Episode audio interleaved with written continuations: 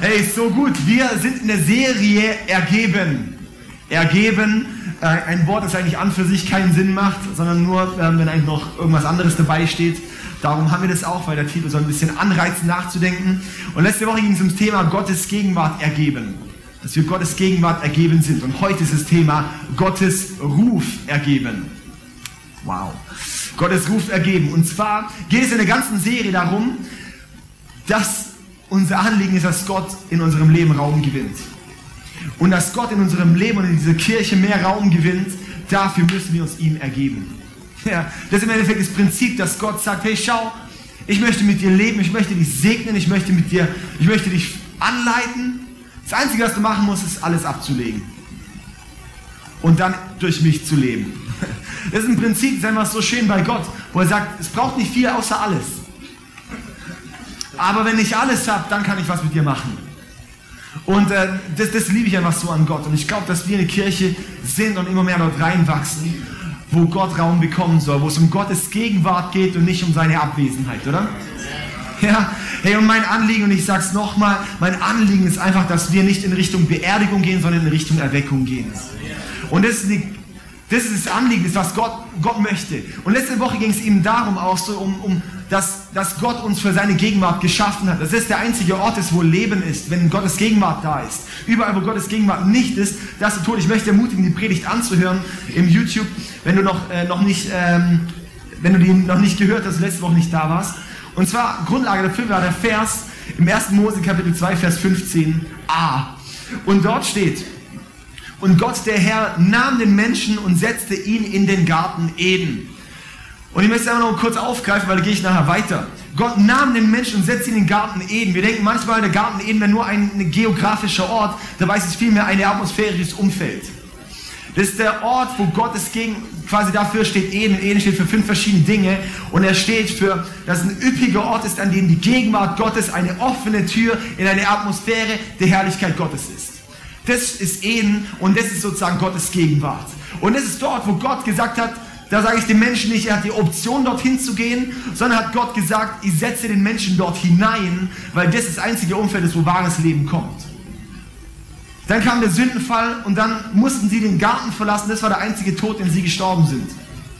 Aber das ist der schlimmste Tod gewesen, Gottes Gegenwart zu verlassen.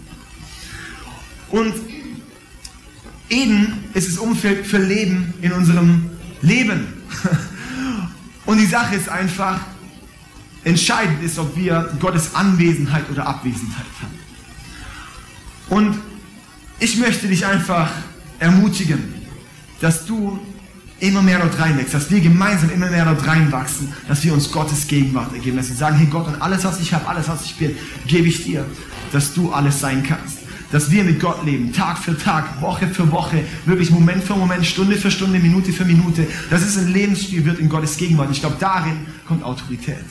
Darin kommt alles, die Nähe, die Hoffnung, der Friede, den wir brauchen und den Gott uns zugesprochen hat.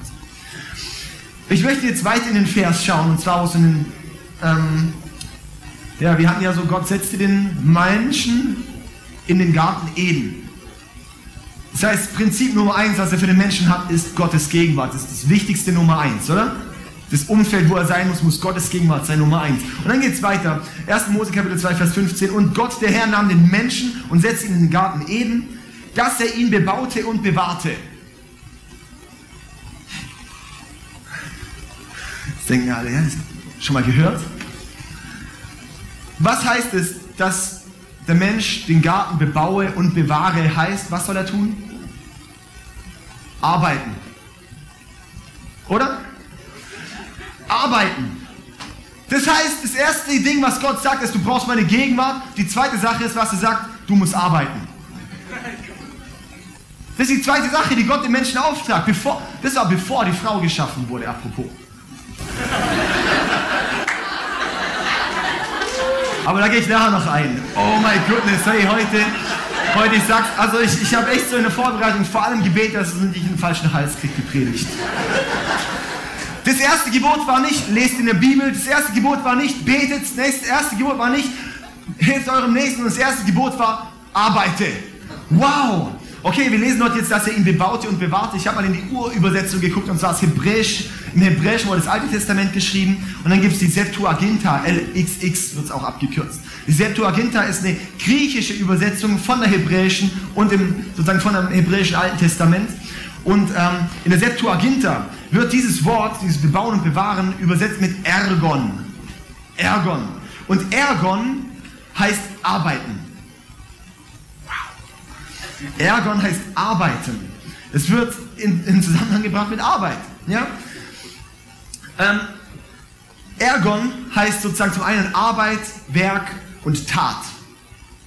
Da sind wir, denke ich mal, auf einem Nenner, auch wenn wir diesen Vers lesen, heißt es, okay, Aram, du sollst arbeiten. Wir bauen, wir wahren, Werk, Arbeit, Tat. Also wenn ich heute ein bisschen über Arbeit oder Werk rede oder sowas, dann ist immer damit das Ergon gemeint. Wenn wir noch mal ein bisschen tiefer reinschauen, was die Bedeutung ist, sozusagen die, die, die, die Nuancen, die dort einfließen immer in das Wort Ergon, ist zum einen werden, sich offenbaren, erfüllen und sich selbst werden. Das heißt, ich werde erfüllt, wenn ich mich selbst offenbare und darin werde ich mich selbst. Ich werde erfüllt, indem ich ich selbst werde und ich werde ich selbst, indem ich sozusagen das, wer ich bin, offenbare. Das heißt, um das einfach mal runterzubrechen, was es konkret heißt für alle, die es gerne im Bild haben.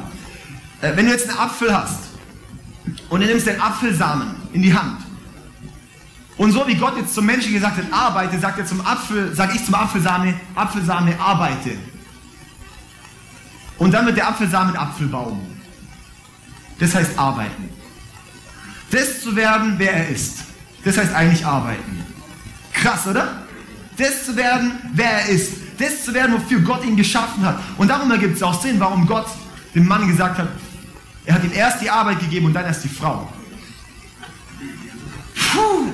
Okay, also, ähm, ich, ich möchte, da gehe ich aber nachher das ist erst Punkt 3. Mein erster Punkt, ich habe uns vier Punkte. Mein erster Punkt ist, Arbeit ist nicht, was du tust, sondern was du bist. Arbeit ist nicht, ich hatte so irgendwie so eine Ein-Punkt-Predigt und heute Nacht kam mir noch der kreative Flow für coole Punkte. Also, es war wahrscheinlich, weil ich gestern beim Gebetshaus noch war, bei der Einweihung so vom neuen Gebäude, da kam da ist dann geflossen. Also, Arbeit ist nicht, was du tust, sondern was du bist. Wir denken oft, Arbeit tun wir, oder? Ich arbeite. Hm. Ich sage eins, es gibt einen Unterschied und das ist auch, wo ich heute äh, differenziere zwischen Beruf und Arbeit. Der Beruf kann dir gekündigt werden, die Arbeit kann dir nie gekündigt werden.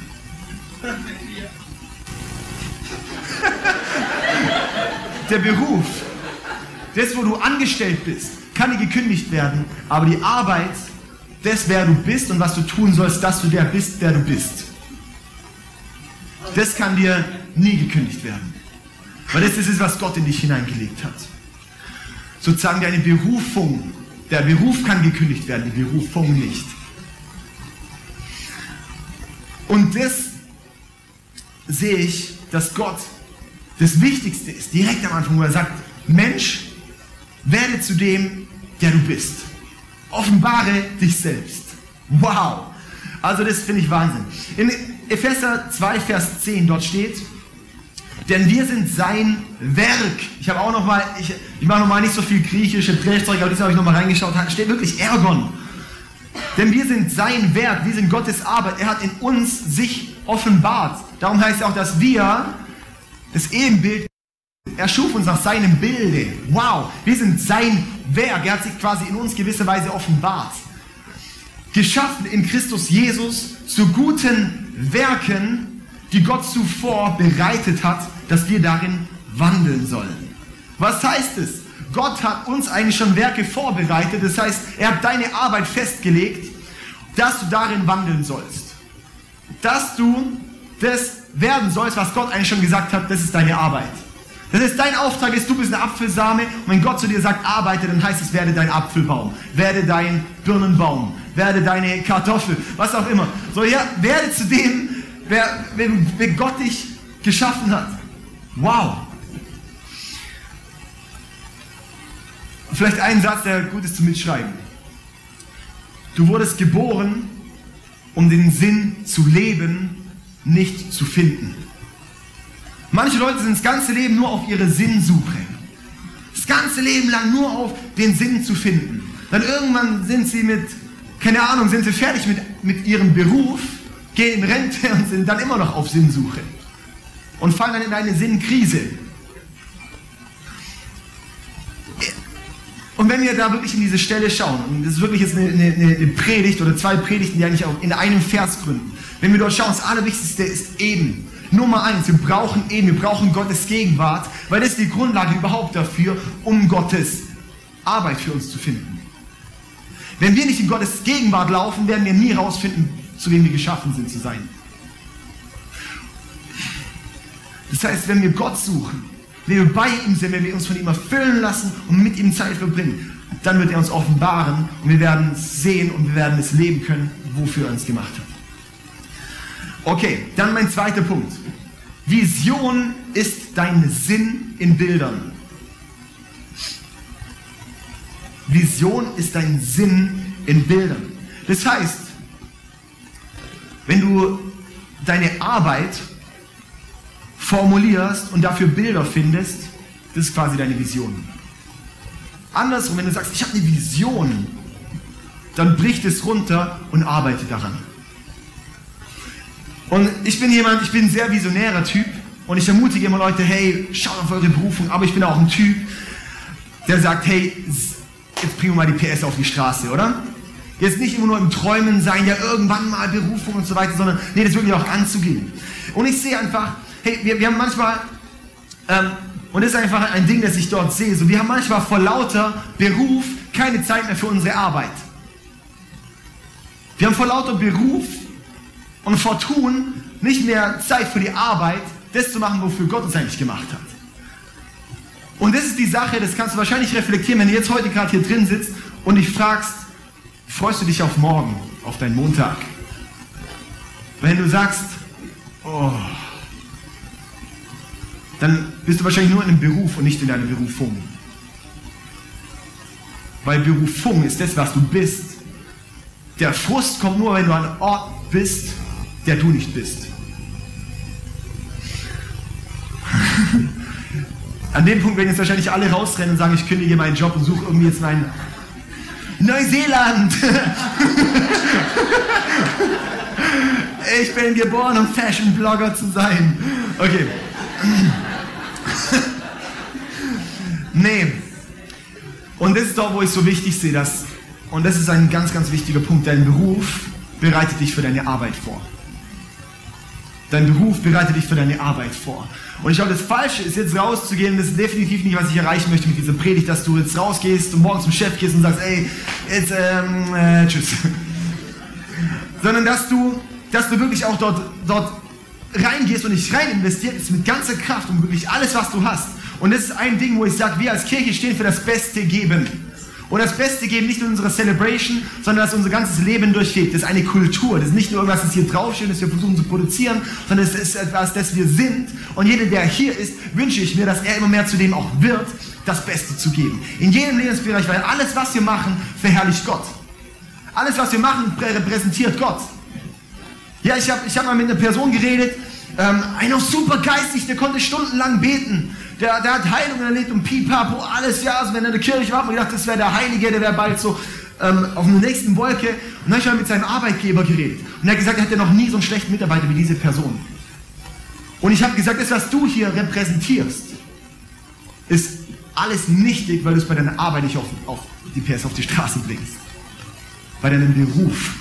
Weil dein Beruf sollte dich eigentlich dort ausbilden zu dem, dass du dass du deine Arbeit nachgehen kannst, dass du dem nachgehen kannst, wofür Gott dich geschaffen hat. Weil es, weil es ganz egal, in welchem Beruf du bist, du kannst dort göttliche Werte leben. Und das ist eigentlich, wo ich dort hinkomme, was eigentlich unsere Arbeit ist. Unsere Arbeit ist nicht in erster Linie nur die Tätigkeit, sondern wie wir in der Tätigkeit sind. Dass das vielmehr ein Lebensstil darin ist. Das heißt jetzt nicht, dass jetzt jeder da ausstehen muss und sagen, okay, jetzt muss ich bestimmt eine Bibelschule machen, weil ich so ein Pastor oder Missionar werden und am besten nach Afrika, wo es sowas, ja, das ist ja immer so das, wo man dann denkt, das wäre dann ganz toll. Und ich glaube, ganz viele Missionare sind nur Missionare geworden. Und das sage ich jetzt äh, nicht gern, aber viele Missionare sind nur Missionare geworden, weil sie hier nichts auf die Reihe gekriegt haben. Weil sie denken, sie müssen jetzt fliehen vor dem Leben hier. Und wenn man mit den Leuten mal redet, keine Disziplin, kriegen, kriegen ihre Finanzen nicht reguliert, kriegen dies und das und das nicht. Das sind einfach Lebensprinzipien, wo er nicht gemeistert bekommt, dann denkt man, oh, dann Gott bestimmt was anderes für mich. Wo ich sage, nein, im Kleinen treu, im Großen treu. Und darum meine ich, dein Beruf bereitet dich für deine Arbeit vor. Wenn wir im Beruf im Kleinen treu sind, wo wir angeleitet werden von anderen, wenn wir darin treu sind, dann können wir auch, wenn wir selber etwas machen, darin auch treu sein. Quasi das ist das göttliche Prinzip da drin, ja? Im Kleinen treu, im Großen treu. Da könnte ich jetzt tausende Bibelverse bringen, nicht tausende, aber einige, äh, die da einfach darüber gehen. Und jetzt die Sache, ich sehe, dass, dass viele nie ihren Sinn, ihre, ihre Arbeit rausgefunden haben. Und das ist auch so eine ewige Sinnsuche und je, je mehr Optionalitäten wir haben heutzutage, umso schwieriger ist es, was zu finden. Es fängt ja schon an, wenn ich in, ins Kaufhaus gehe. Bei mir fängt es, ich habe Windeln kaufen wollen. Und dann noch so Putztücher, die man so für den Popo vom Kind nutzt. Ja? Also komme ich dort in den Laden. Ich sehe erstmal Regale mit Windeln. Wo ist denn alter Schwede? Es ist eine, eine Kunst für sich, oder? Da stand ich wahrscheinlich eine halbe Stunde vor diesen Regalen und habe überlegt, was kann ich für Windeln, was kann ich für Popo-Putztücher für den Kleinen nehmen. So, das ist ja jetzt mit Öl, mit unparfümiert, parfümiert, äh, trocken, äh, nicht trocken, quadratisch, rund, rund quadratisch. Es sind so Dinge, so, ja, da, ich stehe so dort und dann muss ich noch sagen, ich sage, wie soll man das jetzt machen, denkst du? Also, und es fängt ja nur an bei solchen Dingen und dann bei unserem, bei unserer Arbeit, bei dem, wofür Gott uns vielleicht bestimmt hat, da sind wir völlig überfordert, weil wir es überhaupt nicht rausfinden können. Und ich glaube, darum ist dieser Vers so wichtig, Sprüche 19, Vers 21, dort steht, in eines Mannes Herzen sind viele Pläne, aber zustande kommt der Ratschluss des Herrn. In einem Mannes Herzen sind viele Pläne, aber zustande kommt der Ratschluss des Herrn.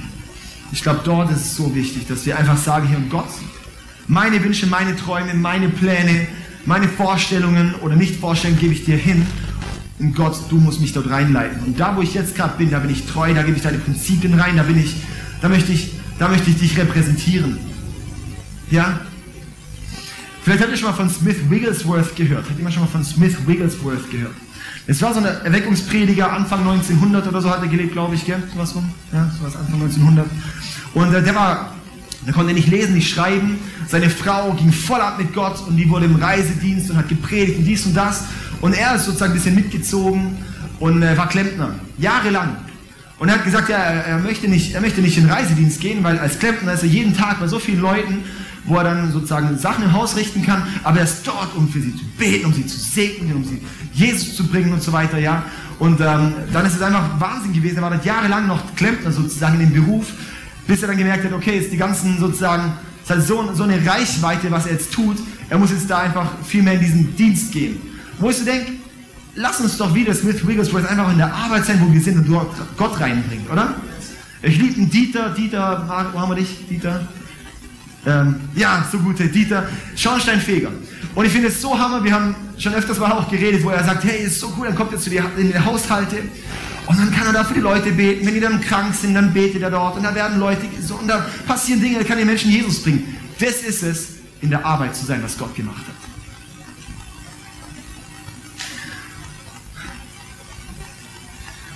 Und jetzt auch eine Sache. Dein Beruf kann deine Berufung sein. Und es sollte er hoffentlich vielleicht auch mal sein. Muss es nicht, aber kann es sehr gut sein und wäre vielleicht auch schön, wenn es es ist, weil man verbringt doch sehr viel Zeit in seinem Beruf. Dass der Beruf auch Berufung ist. Auf der anderen Seite kannst du auch sagen, hey, dein Beruf ist einfach auch was, wo du hm, damit Zeit, keine Ahnung, einfach nutzt, um ein bisschen Geld zu haben, um dann aber außerhalb deine Arbeit zu verrichten. Ja? Also, was auch noch sehr spannend ist, Jesus er macht Gottes Werk oder Gottes Arbeit. Ja, Jesus arbeitet auch. Also wenn wir jetzt denken, ja, wir sollen doch einfach nur als Christen nicht so, kein Leistungsdenken und sowas, wo ich so denke, ja, stimmt, aber äh, Gott arbeitet einen Haufen. Und Johannes, und, und dass er den Mann geschaffen hat zum Arbeiten, den Menschen geschaffen hat zum Arbeiten, ist vorm Sündenfall. Das heißt, wir werden im Himmel mal Arbeit haben. Johannes 17, Vers 4. Johannes 17, Vers 4. Ich habe dich verherrlicht auf Erden und das Werk, das Ergon, habe ich auch nochmal geschaut, das Ergon vollendet, das du mir gegeben hast, damit ich es tue. Sagt Jesus über Gott im Vater. Ich habe dich verherrlicht, Gott, auf Erden und das Werk vollendet, das du mir gegeben hast, damit ich es tue. Und wir wollen so werden, wie Jesus ist. Und genau das ist eigentlich unser Ziel, dass wir sagen, hey, und so wie Jesus es gesagt hat, Jesus, ich habe, Gott, ich habe das, dein Werk, deine Arbeit, das ist meine Arbeit. Und die habe ich hier auf dieser Erde vollendet, um dich zu verherrlichen. Okay, jetzt kommen wir in einen ganz anderen Punkt, und zwar den dritten Punkt, Ruf vor Partnerwahl. Das habt ihr vorhin schon rausgehört, oder? Dass ich da ein bisschen so reingestichelt habe. Und zwar, Gott hat den Mann als erstes geschaffen. Ja, jetzt mal die Männer, können wir mal was hören? Also, Gott hat den Mann zuerst geschaffen. Ich bin, also ich bin Fan von Frauen, die stark sind und so weiter und die wirklich auch vorangehen. Und ich sehe dort in der, in der Bibel da so Prinzipien einfach dafür, was es eigentlich heißt. Und ähm, ähm, das heißt, Gott hat den Mann geschaffen als allererstes für Gottes Gegenwart. Und ich sage auch eins, wenn dein Mann oder du als Mann in deiner Familie nicht in Gottes Gegenwart bist, dann wirst du auch nie eine Vision angeben können. Du wirst deinen Plan angeben können, aber es wird nicht die göttliche Vision sein. Der zweite Punkt ist Arbeit. Wenn wir dort in dem Vers, in 1. Mose 2, Vers 15, lesen wir, Gott hat den Mann für Gegenwart gemacht, für Gegenwart Gottes, für Arbeit gemacht. Im nächsten Vers, und jetzt ist es nicht so gut, dass der Mann alleine ist. Und nicht, weil der Mann sich nicht beschäftigen kann, sondern weil es darum geht, hey, das, was Gott ihm gegeben hat, das soll der Zweite geben. Und dann, was finden wir daraus? Dass Gott sogar sagt, deine Berufung vor deiner Partnerwahl.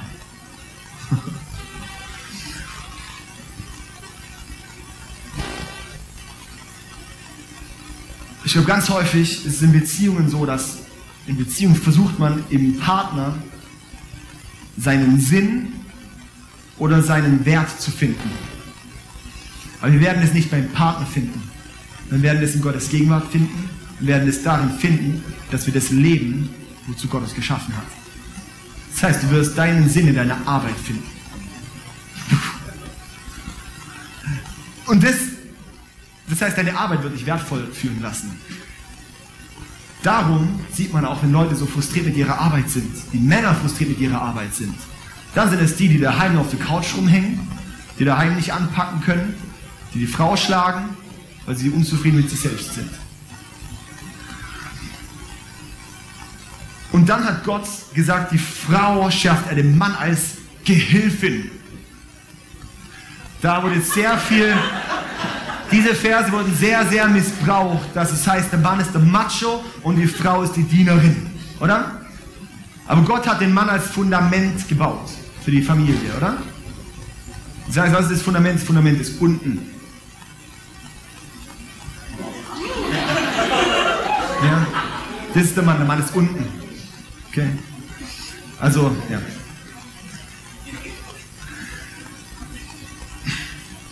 Die Sache ist einfach, wenn die Frau helfen soll, dann muss der Mann auch was tun, wo sie helfen kann. Sonst wird sie sich selber helfen. Und das ist eben der Punkt, warum ich sehe, wir sind in einer, in einer, in einer Zeit, wo die Männer so Angst haben, dass die Frauen sie überall überholen. Das ist tatsächlich so. Überall. Überall nur Kanzlerin. Also, hey, hey, ich weiß einfach wirklich geil. Und, und, ähm, und ich habe auch in Kontexten von Gemeinde erlebt, wo, wo sehr stark noch so dieses klassische Bild sind, so die Frauen dürfen nicht viel machen, die Männer alles sozusagen, ja. Und es ist eigentlich nur aus der Angst heraus, dass die Frauen die Männer überholen. Wo du denkst, es ist so viel Angst dass die Frauen die Männer überholen, wo ich denke, natürlich werden die Frauen die Männer überholen, weil die Männer keine Richtung angeben, wo die Frauen helfen können. Weil das ist eigentlich das, wofür Gott den Mann geschaffen hat. Gegenwart, Arbeit, hat eine Vision, weißt, wo du hingehst und dann hast du eine Frau, die mit dir läuft und ihr lauft gemeinsam. Und mich schüchtern starke Frauen nicht ein, weil ich die ganz klare Vision habe. Mich haben schon Leute gefragt, boah David, du hast noch einen Bachelor, deine Frau die ist ein Doktor, so, äh, ist das nicht voll krass für dich so, wie so, keine Ahnung, so kastriert sein oder so? Und ich sag so, also wirklich schon Leute gefragt, so, ja, und ich so, also für mich in keinster Weise kastriert, ja, also, ähm, weil ich kann meine Frau anleiten, weil ich weiß, wo wir hingehen. Und ich weiß, dass wir gemeinsam laufen. Aber wenn wir dann immer nur die Frauen haben, die Gas geben, die rausgehen, die sagen so und so und so und so und so, dann sage ich, das Problem ist nicht bei den Frauen, sondern das Problem ist bei den Männern. Weil wenn das Haus nicht steht, dann liegt es am Fundament. Und dann muss am Fundament gearbeitet werden. Und darum ist jetzt eine Message auch an die Männer. Männer, wir müssen in Gottes Gegenwart gehen. Warum sehen wir bei Gebetstreffen immer nur die Frauen? So viel die Frauen. Man schiebt auf die Frauen. Ja, die Frauen, die können beten, die haben ja Zeit. Und sie denkt, die haben auch nicht viel mehr Zeit. Weil Gebet ist ein Lebensstil. Warum schieben wir diese Verantwortung ab? Warum schieben wir es ab, als, boah, wir ruhen uns halt auf, weil die Frau ist jetzt halt so geistlich. Und wir bringen es in die Familie rein. Die hat die geistliche Leitung für die Kinder und so weiter und so fort. Nein! Die Männer müssen die Richtung angeben dort auch. Die Männer müssen in der Gegenwart Gottes sein. Wenn die Männer dort auch einen Schutzrahmen für geben, dann haben die Frauen auch einen Schutzrahmen, wo sie sein können und selber florieren können. Ja? Und das braucht es einfach. Und jetzt auch an alle Damen, die noch keinen Mann haben. Ganz häufig denkt man so, ja, sozusagen, was ist die wichtigste Frage? So fragt den Mann so, ob er dich liebt. Und ich sage, nein, ob er dich liebt, ist, das kann kommen. Liebe, Liebe kann man hinarbeiten. Die wichtige Frage ist, wohin gehst du? Die wichtige Frage, was ist deine Arbeit? Die wichtige Frage ist, bist du in Gottes Gegenwart? Und nicht so, oh, das ist doch ein toller Typ. Hey, wie sieht's aus bei ihm? So mit Gott, was ist seine Vision? Keine Ahnung. so ein bisschen so hier und da mal ein bisschen, wo ich sage dann, lass die Finger von ihm. Auch wenn er toll ist, lass die Finger von. Die Männer brauchen Vision. Und das ist ein Ding, wo ich auch sehe, zum Beispiel auch unter Christen, oder? Weil das ist die Grundlage dafür, sozusagen. Der erste Punkt ist immer Gottes Gegenwart. Das ist einfach für Christen gemeint, das ganze Ding. Weil ohne Gottes Gegenwart ist das ganze andere Konstrukt auch hinfällig. Wir brauchen Gottes Gegenwart drin. Und die Sache ist einfach, ich sehe, ich, wir sehen auch, auch ganz oft so, dass das so viele tolle christliche Single-Frauen gibt und einfach nicht die Männer zu finden. Warum? Weil die Männer oft die Luschis sind, die nicht trauen aufzustehen, was zu bewegen, eine Vision zu haben, dafür zu kämpfen, in Gottes Gegenwart zu gehen und was und zu sagen, hey, und dahin gehen wir. Und wir brauchen einfach, dass Männer nicht mehr Luschis sind, sondern vorangehen und Männer werden. Männer, die Gott den Mann geschaffen hat. Hey, come on.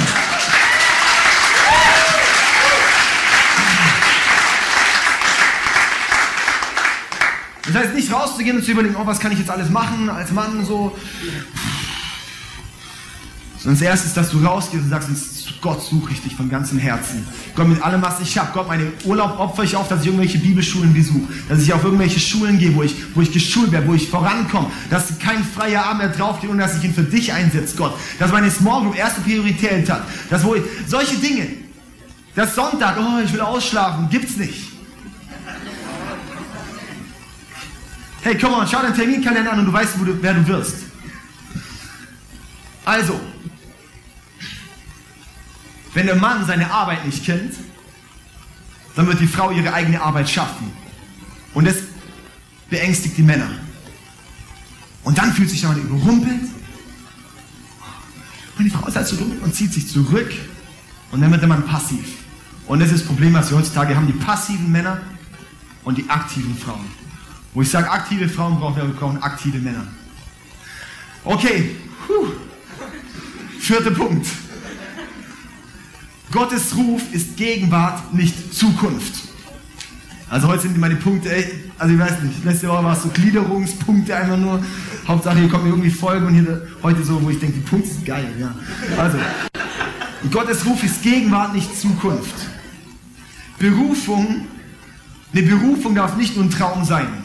Und ich rede noch mit so vielen Leuten, ich liebe es wenn junge Leute Vision haben, Pastor zu werden und so weiter, ja. Und als ich mit meinem Mentor damals, das Studium angefangen habe, das Studium vom Mentor, und dann, äh, Mentor vom Studium, und da habe ich direkt am Anfang so gesagt, ähm, hey, ich, ich möchte Pastor werden und, und so. Und, und dann hat er gesagt, hey David, stopp. Wenn du Pastor werden willst, dann leb jetzt, wie wenn du ein Pastor bist. Und es hat mich verändert, weil ich gemerkt habe, mein Denken muss umdrehen. Nicht immer so, wow, wenn mal, wenn mal, wenn mal, sondern wie lebe ich jetzt. Weil mein jetziger Weg prägt der, wer ich mal sein werde. Und darum, dass wir nicht immer nur warten auf die Berufung, die kommt. Wow, ich habe mal gedacht, so, wow, so ein Unternehmen mal zu gründen, wäre mal cool. Und dann bist du irgendwann zu alt zum Machen und dann ist vorbei. Und ich möchte da wirklich auch ermutigen, sei in den Schritten, wo du bist, treu. Seh deinen Beruf gerade als die Ausbildung für deine Arbeit, als Ausbildung für deine Berufung. Aber verpenne den Punkt nicht, wo du sagst, und jetzt stecke ich in der Gegenmasche in die Berufung rein und, und, und, und, und, und, und geh Dinge an. Ich finde es so schade, wie viele ungeborene Träume nicht gelebt wurden. Und soll ich auch was sagen, wenn wir in Gottes Gegenwart leben, wenn wir mit Gott verbunden leben, dann werden die Träume, die uns kommen, werden von ihm kommen. Ich bin immer wieder erstaunt, was für unterschiedliche Träume es gibt. Wo ich denke, ich, ich, ich träume in keinster Weise davon, Unternehmen zu gründen, zum Beispiel. Ja, oder eine, keine Ahnung, äh, eine Videofirma aufzumachen oder sowas. So, so, oder so Fotostudio oder, keine Ahnung, ist überhaupt, es wär, träume ich überhaupt nicht von. Dafür sind wahrscheinlich hier, wahrscheinlich viele Leute, die nie von träumen, Pastor zu sein die nie davon träumen, ein soziales Zentrum zu errichten, die nie davon und so weiter. Und ich sage, hey, die Träume, die Gott uns gegeben hat, lass uns die mal als Gottes Reden erfassen und sagen, hey, wenn Gott die uns gegeben hat, dann gehen wir die auch mit Gott an.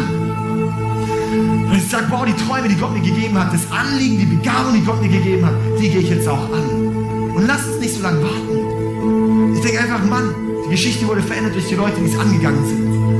Und wenn wir noch Gott auf unserer Seite haben, wie viel besser ist das? Ja? Wow.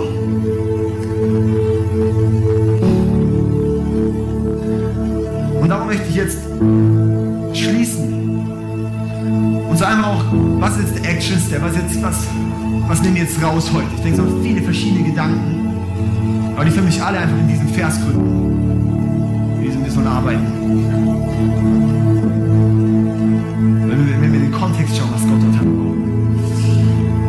Step ist, geh jetzt nicht raus und kündige deinen Beruf.